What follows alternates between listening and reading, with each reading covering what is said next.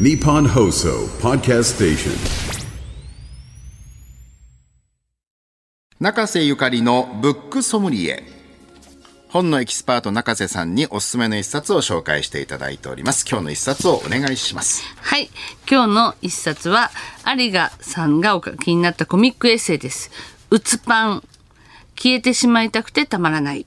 という本になります。はい。はい。うつパンっていうのは、あの、えーカタカナでうつパンと書くんですけど、えーこと、この、この中でその主人公はパンダの姿をしているんですよね。だからうつのパンダみたいなことでうつパンなんだと思うんですけども、あの、こうちょっと、可愛らしいパンダが出てくるんですけど、非常にその中身はシリアスで、あの、まあ、学生時代にね、うつ病と診断されたこの作者の有賀さんが、あの、まあ、不安定な精神状態とか心の葛藤を率直に表現して、まあ、自分に問いかけるような言葉を紡いだコミックエッセイで、ちょっとかなり話題になっています。はい。あの、新潮社のウェブ、ま、漫画サイトのクラゲバンチっていうので連載スタートしたんですけども、すごくいろいろな方に読まれて累計150万ページビューを突破したという作品で、やーそういうのを聞いてこれちょっと、うん、すごかったですね。やっぱりそのうつになる死にたいってなるっていう状況がどういう心境なのかっていうのがすごく正直に、あとあなんかあこんな風な感じになるんだっていう、こう、プロセスが書かれてい,、いるんですけれども、やっぱり、まあ、りあの、実際に有賀さん経験経験されているので、その取材とかじゃなくて自分の経験なので、あの、非常にリアルでしたね。リアルですねあ助けを求めるってなんて難しいんだろうっていう帯がついてるんですけど、本当にその、こう、助けてもらいたいんですけど、なかなかね、その、一本、こう、電話を取って、こう、友達にかけた電話でも、その助けての一言が言えなくて、なんか、終わったりとか、まあでも、すこの中で、こう、い鳥の形をしたね、あの、友達がいろいろ助けてくれるんですけども、いや、結局でも、やっぱりこう SOS をちょっとだけでも出した時に、その友達がすぐ飛んできてくれて、いろいろやるシーンがあるじゃないですか。なんかそこなんかはちょっと救われたんですけども、はい。あのー僕はこううつみたいな症状を経験したことがないので、このコミックエッセイ漫画をちょっとうつっぽい症状を持っている方がはい。読むってことに関しては全くわからないんですよ。ただ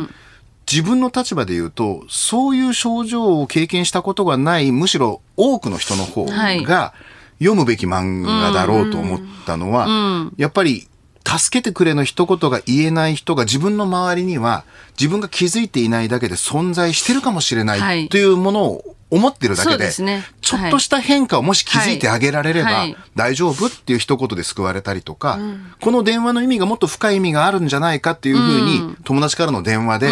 気づくことができるとか、そうですね。そういったことってすぐ教えられますね。はい、その気づきは本当にあって、まあその SOS って本当もうはっきりした SOS の形を取ってないケースもあるし、非常に普通に見えていたんだけど、でもなんかちょっと様子がおかしいとかいう時に手を差し伸べることがこんなに大事なことだったっていう、このまあ鳥の形をしたね、その友人の行動を見てても自分はこんな風にできるかなって思ったんですよ。で、ほんのちょっとあの、この後じゃあラーメン食べないとか言ってラーメン食べるシーンとかね、あの、これ、こニンニク効いた後、その、このジュース飲むと味が変わるんだよ、みたいな、もう何気ない会話なんだけど、すけどね。すごい、すごくそれで、この、うつぱんさんはこうさす、あの、なんか、救われた感じにななっていくんですよ。文字通り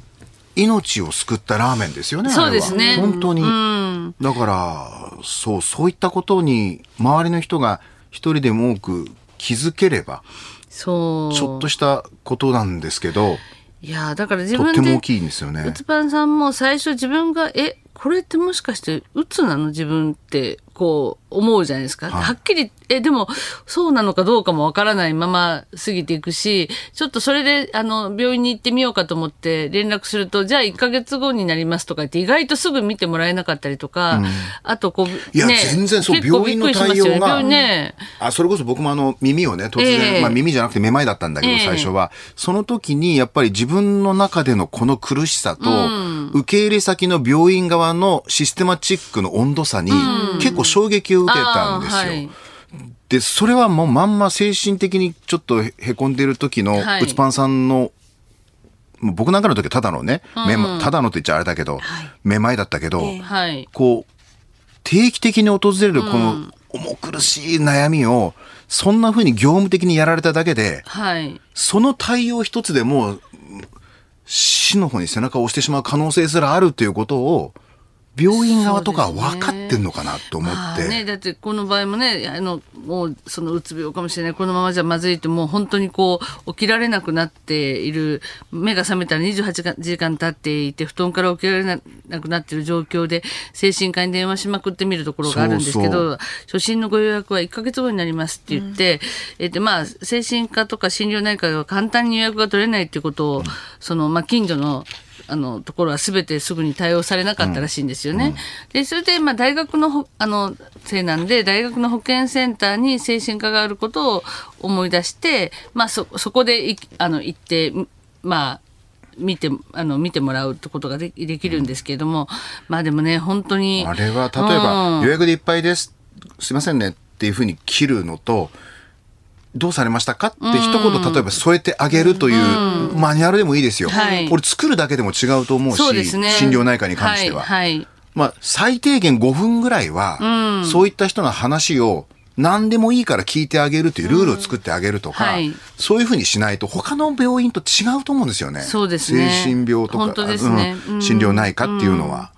まあだから本当にでも病院はもちろん頼って、あと、まあ、うつパンさんがたどり着いた、こう、結局その、えー、起死燃料を感じにくくなった要因っていうのが3つあるって言ってね、まず投薬で薬を適切に出してもらうっていうことだし、2つ目はそのやっぱり時間、あの、一発で良くなりたいと思うけども我慢するしかないっていうこと。そして3つ目は食事。とにかく最低でも1日2食しっかりお腹いっぱいになるまで食べて、あの、こうバランスよくいろいろ食べてね。で、やっぱりこう、あんまりにも起死燃料がひどい時に、こう、ケーゼリーの栄養食補助食品しか食べてないことがあったんだけれども、やっぱり脳も内臓なんで、栄養が行き渡らないとバグを起こすように感じたと。だからもちろんその、あこう明日良くなるっていう話じゃないけれども、あの症状を抑える有効なことだっていうことに一つちょっとあのアドバイスを最後自分でたどり着いたとかあるんですけどもでもやっぱりこう生きていく苦しさから逃れたくてそのもう死にたいってなってくるうつパンが、まあ、結局そのあの家庭というかお母さんとの関係とかね、まあ、お姉さんがいたりとかして、あの決してその家族関係も円満すごい仲良しみたいな家ではないんですよ。でもなんかそこでも結局お母さんがこう来てくれたりとかするシーンとかあるじゃないですか。うんうんありますね。ねああいうところで、あ、やっぱりあなんだかんだそのあれでもお母さんがこんな優しい顔してたっていうことにこう気づいたりとか、とはいえこうじゃあ全部全部なんかハッピーハッピーになってもう大丈夫ですみたいな形でもないんですよね。そうですこれってまあまだまだとあのいろいろこう波はありながらどんどん良くはなってきているんだけれどもその日常をやっぱりあのすごいハッピーになるというよりはもう例えば鳥がさえずったりとかなんかこう道の景色が綺麗だったりとかそういう本当に日常を丁寧に生きていくことがすごいすごい幸せなことなんだっていうのにだんだんこう気づいていけるようになるまでのそういう話なんですけども本当に助けを求めるって難しいんだけどもでもやっぱり求めなきゃいけない時もあるんだなっていうことはすごい分かりましたね。いやものすごくうつパンさんのこの前の向き方っていうのはリアルだし、決してはい分かりやすい解決ではないんだけれど、ものすごいいろんな人に勇気を与える気もするしこの表現力すごいですね。そうですね。本当に漫画でこうあれなんですけどあのすごく読み読み終わった後ずしんと心に残って、あなんかいいつでも自分にも起こりうるし自分の親しい人にも起こりうることだっていうことはもうすごく染みましたね。熊さんなんかもうねこれは。これあのパンダと鳥で描かれてるからこそ、はいはい。いろんな人に置き換えやすい自分かもしれないしっていう。そうだね。なのでよりこう広がりを持って読めましたね。うん。はい。えー有賀さんのコミックエッセイ、うつパン、消えてしまいたくてたまらないは定価、990円税込みで発売中です。日本放送の近く、三省堂書店有楽町店では、あなたとハッピーで紹介した本が特集されている特設コーナーを、新刊話題の本のコーナーの一角に開設しておりますので、有楽町にお出かけの際はぜひ、三省堂書店有楽町店にもお越しください。中瀬ゆかりのブックソムリエ、ポッドキャストでも聞けます。日本放送、ポッドキャストステーションほか、各配信サービスでご利用いただけます。中瀬ゆかりのブックソムリエでした。